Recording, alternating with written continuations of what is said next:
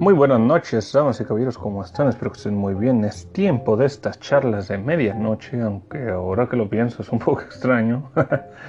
Pero le mando un gran saludo a toda la gente bonita de esta tierra que hace que el frío se espante porque aquí llegó por quien lloraban, o sea, yo. Soy Javier Esparza, muy buenas noches, saludando con toda hazaña disponible para en los temas de la siguiente cuestión.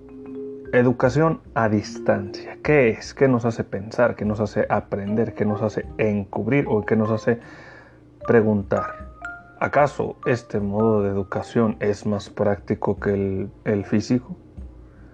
Quizás para muchas personas que estamos hoy en día dentro de nuestras casas viviendo una enfermedad afectando nuestro entorno y todo lo que nos, nos nos agrada, nos vemos forzados a estar en esta situación. Que claro, muy, muchas veces queremos aprender algo. Están los libros, por ejemplo, los libros que tenemos en esta biblioteca, quienes tienen la chance de tener libros, están nuevas maneras de aprender. Pero ¿por qué digo ahora que el aprendizaje tiene esta nueva cuestión de, de educación certificada? Para muchas personas que no entiendan qué es la certificación, la certificación es como una evidencia académica o legal que te aclara en un documento avalado según que eres lo que dices que eres. Es como una identificación oficial, pero te sirve para acciones más específicas. El tema vino ahora, damas y caballeros, porque estaba hablando con unas dos ilustres personas, ¿verdad? Le mando un gran saludo a, Lupo y a, a Sony y la situación fue esta. Como una universidad que dice ten diploma en educación pedagógica y paga por él 5 mil pesos y inicia en diciembre. Ejemplo. Cosa que para muchas gentes puede ser una cuestión muy buena para crecer e incrementar tu valor curricular. Es decir, ah, tienes un diploma en educación, vamos a darle la oportunidad. Ok, el problema viene siendo lo siguiente. Ellos dicen que están certificados, pero ¿bajo qué institución pagan dicha certificación? Ahora, el hecho de dar un curso no es malo, pero tiene mucho peso detrás. Por ejemplo, tú puedes decir, yo voy a aprender un diplomado en esto, pero no tiene tanta congruencia como decir, voy a aprender un diplomado en una institución que conozco físicamente y se está extendiendo a un grupo de personas que pueden llamar a patrocinadores o empresas, pagar un, eh, un permiso o adquirirlo ilegalmente, agarrar el logo de su, de su compañía o algo e incorporarlo a una hoja de tabloide y decir estamos certificados. Bueno, si fuera así, ¿Cómo podría esto afectar a aquellos que pagan? ¿Cómo podría decir yo, egresado en deportes, con mi cédula profesional pendiente o mi título, puede meterme en una bronca? Primero, porque aún no estás avalado como un entrenador, no estás bajo el registro eh, académico, público. O sea, en el sistema educativo no te pueden buscar, ah, tienes la cédula de tal numerito, con tal credencial, ahí está, ya estás anotado en un sistema educativo, pero la gente puede buscarte, mas no estás avalado. Si por ejemplo hay un gimnasio que dice necesito los requerimientos de tal y tal, busco este perfil porque es un gimnasio. El desarrollo físico es parte integral de su formación. Puede haber gente que tenga aptitudes muy buenas, pero no tener una certificación oficial, lo cual hace que el gimnasio corra el riesgo, la responsabilidad de decir voy a contratar a una persona inexperta en esta área pero que tiene aptitudes para lo que yo busco. Entonces, yo corro el riesgo para, o puede ser una situación de, puede que corra el riesgo para que esa persona trabaje para mí y en el lapso del tiempo él certificarse después. Cosa que eso es muy bueno. Lamentablemente no toda la gente va a ser así. La gente va a decir, no, pues sabes, ¿para qué, para qué entrenarme? ¿Sabes? Ahorita le enseño, pues Ahí pasa el tiempo, es el riesgo. Ok, quizás sea así. Pero la persona que te contrató te está dando un sueldo. Como te está dando un sueldo, también implica una responsabilidad del empleado de decir, si yo no tengo esto, mi empleadora me va a fregar. Me va a fregar porque va a recibir una demanda o puede ser una demanda en contra tuya porque le, estás teniendo, te están empleando como una persona que no cumple los intereses de la misma. Eso es a lo que yo me refiero. También he oído clases virtuales que pueden ser muy diferentes en el hecho de decir, ah, te vas a certificar en esto, pero ¿quién eres tú? No eres una institución, no eres un aval. Eso es lo que han hecho las redes sociales, ¿saben? Ahorita hay mucho de eso y mucha gente, incluso en las redes sociales, te está diciendo, eres un negocio, tienes esto. Entonces ahí empieza el ámbito de desmonetización. Bueno, no sé cómo se diga, me salió de, me chiripo. Pero ese es el punto. No es malo, pero es muy complicado e incluso se pueden malinterpretar. Entonces, ¿qué es lo que puedes o se debe hacer aquí? Lo que se debe hacer aquí es simple. Hay que trabajar con lo que tienes. Hay que buscar saber qué es lo que puedes hacer y cómo aclararlo. Porque mucha gente, lamentablemente, lo he vivido en carne propia, no es una sensación nada, nada agradable.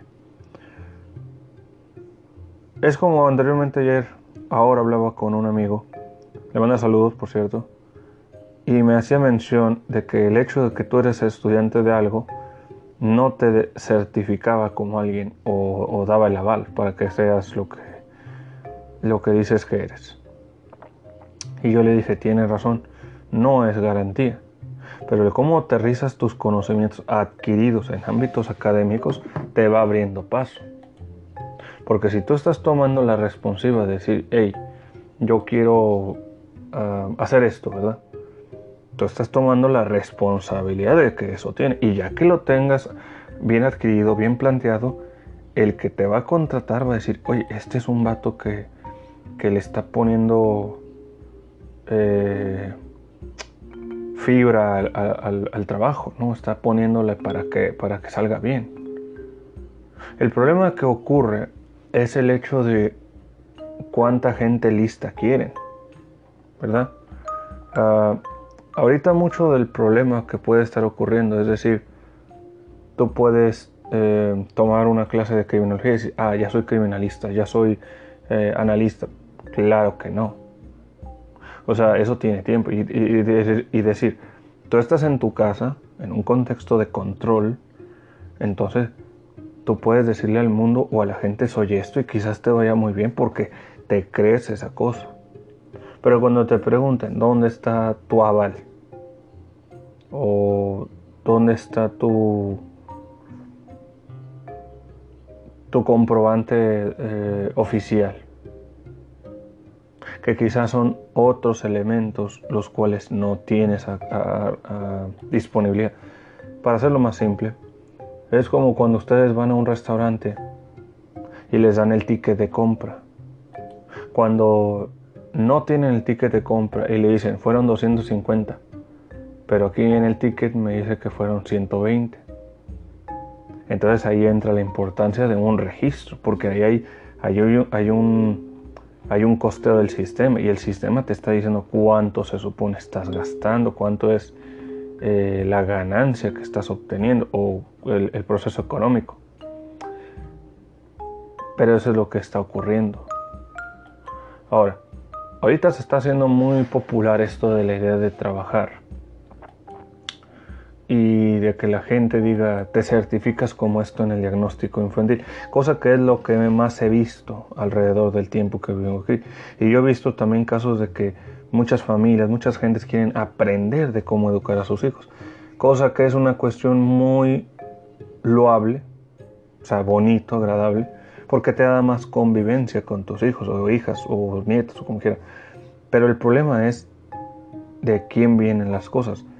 Yo lo viví bueno, esto es una experiencia que tuve. Y quería tomar un diplomado con alguien, pero ojo, era una persona. no era una institución, no había un respaldo. Entonces cuando estás con una enseñanza con alguien que quizás no tiene el apoyo de una institución o es una eh, gente que te da una mejor oportunidad de credibilidad, suele ser complicado. Y es complicado porque puedes mal, malentenderlo. O la persona te puede malentender de ti y se pueden dar muchos malentendidos. Porque puedes decir, ah, me atendió la doctora, la psicóloga o el psicólogo eh, Juanito del Chusco. Ah, ok, te atendió bien. Pero no es lo mismo que, eh, que trabajes en una institución que respalde y que la gente conozca. ¿Verdad? Y es a lo que, a lo que puede ser más complicado.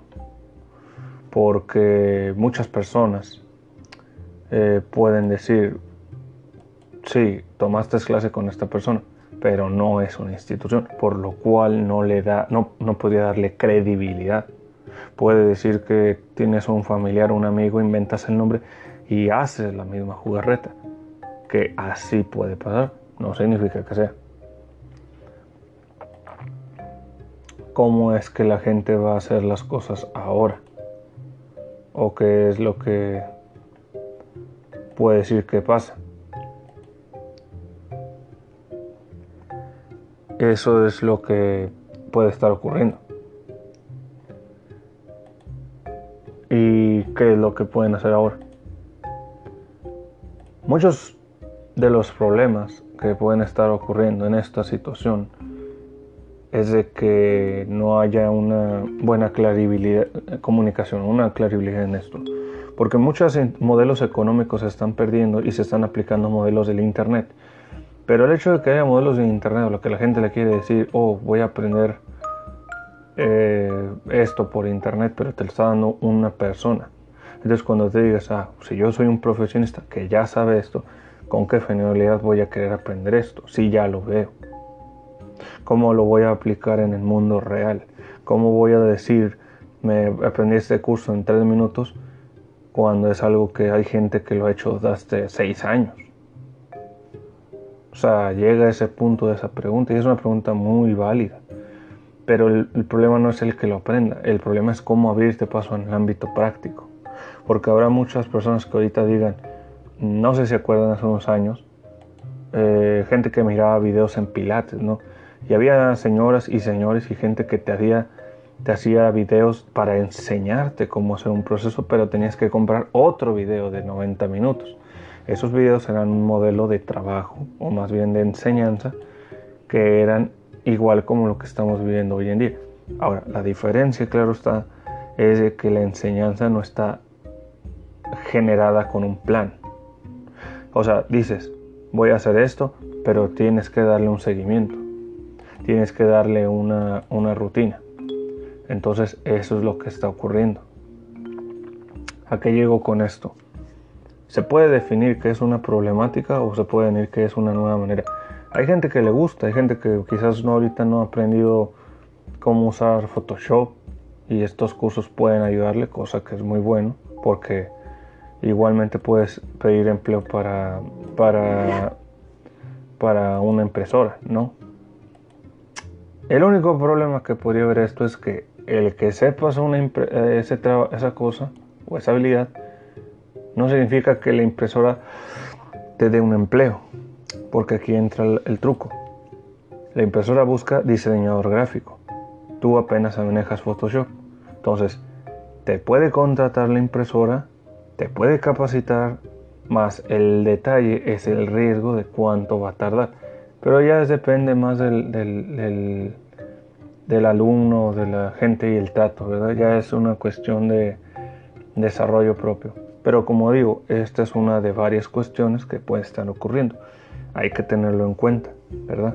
Porque aquí no estás invirtiendo mucho dinero. ¿Qué son? 120, 300 pesos, poquito. Pero ahora hablemos de los famosos diplomados que se te hacen en, línea. Eh, los diplomados es como una especialidad, pero es más como una materia más costosa. Así la veo, así la veo yo. Y yo digo que es un poco más complicado porque puede ser un arma de doble filo. Tú dices, yo voy a pagar 5 mil pesos por un diplomado, pero ¿dónde está la institución física? Ah, la institución está en el DF, o está en Guadalajara, o en otros estados. Entonces, cuando tú les preguntas, oye, ¿me puedes decir, eh, mandar el link con la información y quiénes lo van a emplear y dónde están para tener una claridad de esto? A veces dicen, no es posible. Ah, caray, ¿cómo que no es posible? O sea, si yo estoy preguntando sobre lo que se supone voy a pagar porque no me dices simplemente no puedo hacerlo. Ahí te deja muchas preguntas. O sea, ¿por qué un proyecto que alega toda esta sarta de cosas te dice no puedo? Es simple, tienes internet, no es como muy difícil. Ahí entra la pregunta, ¿no? Y eso es lo que genera esa desconfianza. Porque, ¿cuál es tu mensaje todo esto? No tienes un maestro, no tienes una estrategia, no tienes una, una facilidad de enseñanza, solamente andas en internet y dices, haz esto y esto. ¿Dónde está tu bibliografía? ¿Dónde está tu temario? ¿Dónde está tu presentación de maestros? ¿Cómo puedo decir de que si tú no das la cara de lo que enseñas, claramente eres una persona que sabe algo? ¿Qué es lo que está ocurriendo? No es como decir, yo estudié algo, yo sé hacer algo, entonces por ley tienes que aplicarlo. No. Pero ¿qué presentas tú para la gente que quizás no sepa nada? ¿Cómo, cómo entra la confianza? cómo entra la dicha de que, oye, si sabes esto, pues, pues hazlo, ¿no? O sea, ve demostrándolo, ábrete camino, ¿verdad? Que es lo que debería ser esa, esa, actitud. Pero, ¿cómo es el, el buscar aprenderlo o enseñarlo? Recientemente hay gente que cuando me dedico a hacer cosas de utilería para teatro, por usar el nombre es más seguro, porque decir, yo hago armas de madera, se puede malinterpretar ¿no? en este momento tan difícil. Durante el lapso de mi tiempo, cuando yo hago mis trabajos, yo los muestro. Y no tengo miedo, pues, como digo, tendré errores, nunca he dicho soy un perfecto, claro que no, no lo hago. Y tenía una plática con un compañero, el cual era así me decía, Javier, tus armas son buenas, pero ¿por qué no haces más? Y yo le respondí, mira, uno trabaja por como puede trabajar, acorde a lo que sabe. Puede haber alguien que te haga armas o cosas llamativas, ¿verdad? Pero tienes que, si tú usas el pensamiento, lo que mejor puedes decir es cuánto te toma hacer las piezas, cuánto te toma pintarlas, cuánto darme el detalle. Entonces, cuánto de eso sirve para que la gente se sorprenda y diga, wow, qué bien, yo quiero esto de ti, me interesa. Que quizás sea muy bueno. El único problema es cuánto tiempo de tu vida te tomó hacer todo eso y cuánto dinero de eso invertido vas a ganar. Porque ahí las condiciones son muy diferentes. Cuando tú sabes la gente que va a pagar por lo que haces, la gente dice, ¿para qué, ¿para qué le pago algo que yo puedo hacerlo? Se sienten más, más eh, audaces. Pero ese es el reto. El problema, claro está, es de que la gente no, no piensa muy bien eso. Se preguntarán por qué digo no piensan muy bien eso. Bueno, porque cuando eres un productor, tú tienes que cerciorarte de que tu producto sea uno de buena calidad. Pero que no es de buena calidad, sino que le guste al cliente. Ese es un pensamiento que a veces choca con el de personas que no, no, en primer lugar no van con ese pensamiento, o sea, van con ese, ah, pero es que me quedó bonito, ay, qué agradable. Ok. ¿Cuánto tiempo le vas a meter tú a esto y cuánto de ese tiempo vas a ganar? ¿Con qué gente vas a distribuir esa imagen? Tendría más sentido de, no sé, oye, teatro, ¿no? Me toca hacer eh, la escenografía de un teatro, un fondo de ciertas cosas, ¿verdad? Y me toca hacer mesas. Entonces ya estamos hablando de muebles. ¿Cuánto, si a mí me encargan eso, yo, una persona, ¿qué es lo que debo hacer? Bueno, debo hacer una cotización, ver los materiales que sean más accesibles, también notar bajo qué circunstancias va a ser el, teatro. Si el teatro va a ser con una, de acción, va a haber eh, golpeteo a la mesa y el director me dice, ¿sabes qué? Quiero esta escenografía de esta manera, pero que sea de, resistente por la acción que va a ocurrir. Ah, bueno, vamos a... Me voy a asegurar que haya madera o cosas resistentes. Que eso es lo que empezaría a ver porque al fin y al cabo esa es la información que yo estoy ofreciendo. Ahora bien, si la persona o el director dice no importa el, detalle ni nada, bueno, entonces lo que, voy a, lo que voy a tener que hacer es hacerlo pues lo más de utilería, o sea que se vea bien acorde. Pero ahí a lo que yo me refiero es una, una evolución de diferentes elementos. Si el elemento o la cosa nomás está para que se vea bien, entonces nomás para que se vea bien. O sea, no es una cuestión de acción. A lo que llego es de que es, tienes, el problema es la exigencia. La gente no, no conoce o no entiende la idea de lo que vas a utilizarlo y te exigen. O simplemente te exiges tú para gente que no lo pide. O sea, lo ve como una... Eh, lo menosprecia. Pero eso es donde debes entrar en, ese, en esa delgada línea, ¿no? Y venía ese ejemplo con esa persona, porque no recordando que él me hizo mencionar de un grupo de gente que son dos personas que hacen buenos trabajos, pero yo le dije, el que lo hagan bien es más una inversión que una ganancia. O sea, yo conozco el material que usan y debo decir que no es un material barato, pero aunque sea una madera de ese tipo, imagínense las mesas de cocina que tienen en su casa o, decorativo, como quieran llamarle. Y esa es una madera muy buena para el momento de trabajar eh, accesorios de cocina, o sea, los muebles que usan para los, eh, las demás cosas. El problema de esto es de que no es un trabajo, por ejemplo, para una, una escenografía de acción.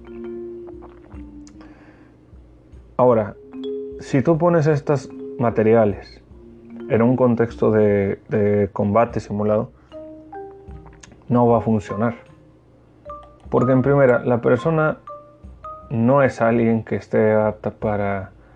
Eh, no que no esté apta, más que no, no es el adecuado para la escenificación de acción. Entonces, si a ti te dice que eres de producción, ah, ok, yo soy el responsable de las cosas de utilería. ¿Qué es lo que debo hacer? Bueno, debo hacer un material acorde a la cuestión. Si es de acción, pues que sea de acción, pesado, ligero y resistente. Que esas serían las cuestiones a responder. Pero como no es así, las personas no ven nada de esto. Las personas simplemente dicen, quiero que quede así. Pero no lo estás usando con una manera de ese sentido. Entonces, si esa persona no lo está usando porque el director le dice, tienes que tú ser el responsable. No es una obligación, pero es como está funcionando. Otro ejemplo, las espadas que fueron usadas para lo que era Espartaco con Marlon Brando eran espadas que eran de acero, eran de aluminio, ¿verdad? El chiste de esta, de esta cosa era que tuvieran resistencia a los golpes para que dieran sonidos muy, muy reales, ¿verdad? Era lo que era, lo que era entonces la película del Espartaco, ¿verdad? Entonces, no era madera. Quien decía, oh, es madera, gladiador, por otro ejemplo, usaba espadas de madera y luego usaba de metal. Pero la madera era, era, no era un cuadrado, era redondo y era fuerte. Porque los golpes eran bastante duros. Entonces, ahí es donde entra el, detalle del trabajo. Muchos de estos detalles que digo son cosas que se deben de hacer por las cuestiones de la acción. Eh, esos son los problemas. Pero cuando hay gente que dice, oh, te hago una espada de foamy, quiero hacer esta escena, o una escenificación teatral, el, coordinador de ahí, que debe ser de los uh, acrobacias, te tiene que decir que tienes que meter, le meten sonido, que es una espada de, de espuma y le pones el sonido, la acción y ya queda. Más seguro. Pero cuando hay gente que no ve eso, dice, no, pues es que yo quiero la acción, capaz. Yo quiero. Ok, si tú quieres la acción, entonces tienes un trabajo más específico, más pesado, que dé la ilusión para ti. ¿Verdad? Pero quizás así funciona algunas veces. Hay gente que, digamos, una mujer, una chica no va a tener la misma fuerza que un hombre. Entonces, si la morra o la chica anda que quiero agarrar un arco, ok, no hay problema. Pero quiero mostrar una espada enorme bueno, si quieres una espada de, esa dimensión, de un metro y medio de largo y un que te gustará unos bastante ancho, por decirlo, no me acuerdo, habría que encontrar un material más adecuado. Entonces tienes que ver que la fuerza de la pieza esté fija. Porque mucho del peso, y lo cuento porque hice una espada, se usa hace hace unos meses, unos años. Ay, así pasa el rápido el tiempo. La espada estaba bien, pero el problema es de que el material se estaba desgastando. Entonces cuando alguien la agarraba decía, ¿cómo le haces para cargar esa arma? Yo le decía, ya tengo experiencia, o sea, hay que saber distribuir el peso, también la fuerza y notar que los materiales son los más adecuados. Hay un detalle que siempre me dice alguien, me dice, ¿por qué no haces armas de metal si sabes hacer madera? Yo le digo, no es difícil, agarras un pedazo de aluminio o de acero, lo cortas, le sacas filo con un Dremel o una lima, le vas recostando con un buffer, le das la forma y ya, tienes un cuchillo o una espada enorme. No lo hago porque eso es un mensaje bélico. ¿A qué yo con esto? Bélico es relacionado a la guerra. Eh, cuando tú haces este tipo de cosas es como afilar un cuchillo. Es un instrumento de cocina, que es para cortar que es para rebanar carne, verduras o lo que sea. Pero es para eso. Pero cuando tú haces una espada, un cuchillo de guerra, un cuchillo que... Eso no es para cocina, eso es para lastimar, herir o tomar la vida de algo. Hay que dejar muy en claro varias cosas, algo que yo siempre he dicho. No es agradable. Hay que tener esos cuidados porque mucha gente cuando hace sus cosas en teatro, en, novelas, tiene que cuidar mucho lo que está usando. No es una cuestión de, de ay, me pega, ah, me hecho. Quizás para algunos. Pero recordemos un trágico caso que desgraciadamente ocurrió a Bruce Lee en una de sus filmaciones, que era Operación Dragón. Y desgraciadamente en una de sus escenificaciones, un hombre o alguien eh, puso una bala de verdad en una pistola en plena grabación. Y pues desafortunadamente eso lo mató. No obstante, la situación se prolongó hasta su hijo, Brandon Lee, quien también falleció en una de sus filmaciones. Acabó la película, pero a todos modos fue trágico. Esto nos deja, damas y caballeros, una muy importante lección para toda la gente que crea cosas de utilería, para todas las que son aficiones a la acción, que hay que tener mucho cuidado. Hay que conocer los materiales, hay que tomar una investigación porque todo eso puede generar accidentes. Yo lo digo por experiencia, porque digo, lo que es la vida no me ha pasado nada aún. Siempre he dicho y siempre desde que inicié en esto, he dicho que a mí me gusta hacer algo que no tenga filo, hacer algo que no sea peligroso. La ilusión es eso. Es cierto, hay gente que no toma esa diferencia, que no le importa el riesgo y que lo hacen, ok, hazlo, hazlo como se te venga la refregada gana pero no me involucres a mí. pero no me no gustes hacerle daño a alguien. Porque esos son los riesgos, A veces cuando vemos las escenas de acción digo, excelente, qué, acción, qué, qué, agradable. Pero no pensamos que el traje o los trajes o los materiales tienen que ser muy duros. Te aguantó un golpe, pues tienes que aguantar, un material duro. Entonces, y aquí lo digo lo importante, porque muchas veces también hay que saber caer, hay que saber cómo combatir, hay que saber cómo moverte, ¿verdad? Porque muchas veces la gente no tiene idea de cómo usar las armas o cómo dar la ilusión, ¿verdad? Eh, yo tenía una persona, esto hace un, dos años, ya pasó el tiempo rápido, eh, un personaje de Scorpion, de la famosa serie Mortal Kombat. Y en mi pantalón llevaba un kunai, que es un cuchillo japonés que usaban los ninjas para ámbitos de asesinato porque pues la, situación estaba viendo eh, estaba fea. Entonces cuando yo me di cuenta de que no podía llevar armas oculté el cuchillo para que no se viera. Entonces era un cuchillo muy deforme se veía muy feo la cubierta. Llevaba la gente y me decía ¿por qué se ve tan deforme tu cuchillo? yo le mostré que era una funda y decía no pues si es un cuchillo de acero lo mandé con un herrero y así fue pero mi situación volvió a ser la misma. No me gusta dar ese tipo de mensajes. Porque al fin y al cabo, el tú no saber usar algo no significa que debas usar algo. Hay que aprender a usar las cosas, darle ilusión. ¿Quieres hacer un, cuchillo japonés o algo? Pues hazlo de madera. Hay maderas que pueden tener un acabado muy fino y pueden ser más seguras, ¿verdad? Porque de ahí te enseña la base. O sea, que te duele un poquito, que te golpee un rato, que te corte todo, ahí está el mensaje. Es una cuestión más necesaria. Y digo esto porque es una cuestión que a veces le confunde a mucha gente. Mucha gente está diciendo, ah, pues es que me va bien, yo soy una gran costo, hago esto y me va muy bien. Pues sí, pero si te quieres poner a prueba, ponte a prueba en en un estudio de, efectos especiales, un departamento de vestuario, un grupo de teatro, una agencia, ¿verdad? Un estudio de disfraces, haz, haz, eh, un, un proyecto, preséntalo, o sea, son cosas como esas. Y eso es lo que puede ocurrir, ¿verdad? Pero la gente no lo toma en cuenta. Lo digo porque también está esto de los diplomados. Entonces, eh, como por ejemplo, ahorita hay muchas clases de educación que se están fomentando, entre ellas eh, prospectos de educación variada y mucha gente no quiere, no quiere tomar eso en cuenta. Es como que, eh, volviendo al tema de la educación, ¿verdad? Dice, es que tengo un curso de tal clase en tal lugar. Está bien, ¿no? qué bueno que tengas eso, qué agradable también.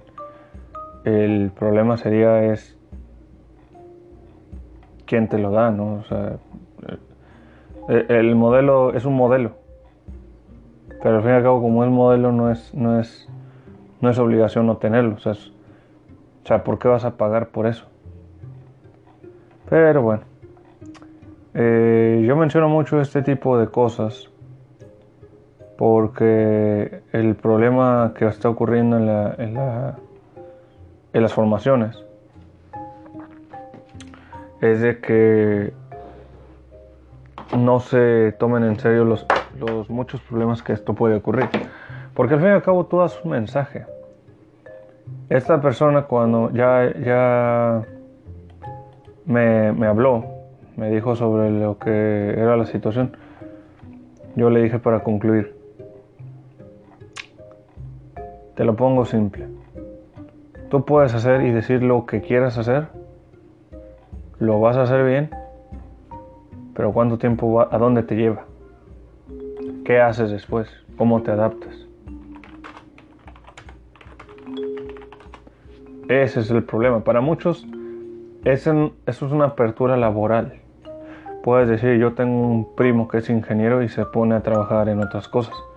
pero tu primo conoce de ingeniería. O sea, si le vas con el dinero, puedes tener una mejor apertura comercial.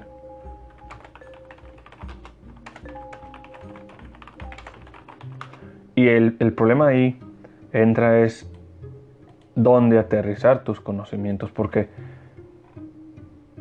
es el choque. A veces hay alumnos y gente que puede decir, yo tengo una gran idea y todo, pero te hace falta el dinero, que te hace falta la inversión, te hace falta la atención. Y eso es lo que está ocurriendo hoy en día para muchas uh, gentes porque no tienen la manera de cómo estructurar sus, sus profesiones. Es a lo que llego porque últimamente pasa con mucha gente y más que nada con esta pandemia, muchas personas están creyendo que lo que es su trabajo, su estudio es una pérdida de tiempo. No lo es, no, no, no es menospreciar carreras de nadie. Pero el hecho de que tú no quieras hacer algo o simplemente no te sabes aterrizar para lo que aprendiste, ¿verdad? No, no sabes cómo querer aplicar eso que, que estudiaste o porque no te gustó. Bueno, entonces trata de sacar el mejor provecho posible. ¿Cómo haces que la gente vaya a decir voy a invertir en esto, voy a aclarar esto, si ni siquiera te comunicas con esas gentes? Ahora, ¿quieres que una, una organización de duras penas te dice qué onda sea la que te dé la clarividencia suficiente para decir, oye, la escuelita eh, Patito X me dijo que puedo ser certificado y avalado por ellos? Pero no es lo mismo que te avale la misma Federación de la Educación en eso. Ahí te puedes meter una bronca. Y recordemos que vivir de bronca nunca es bueno. Estamos en México, señores. La gente de México es muy trabajadora y honrada, pero también no abusen. Ahora imagínense aquellos que trabajan en Estados Unidos en una paria y le meten una bronca. Pero broncas. Bueno, señores, muy buenas noches. Espero que les haya gustado esta plática podcast. Fue muy sencilla. Cualquier duda, pregunta, síganle. Eh, les mando un gran saludo a los dos seguros que me acaban de ver. Que es bueno tener seguidores. Yo creo que tengo que hablar con una morrita para agarrar un jale, ¿no? Pero no es un ámbito eh, adjudicar la fama así, sino hay que tener ese feeling, ¿no? Eh, espero que les haya gustado, cuídense mucho y adiós.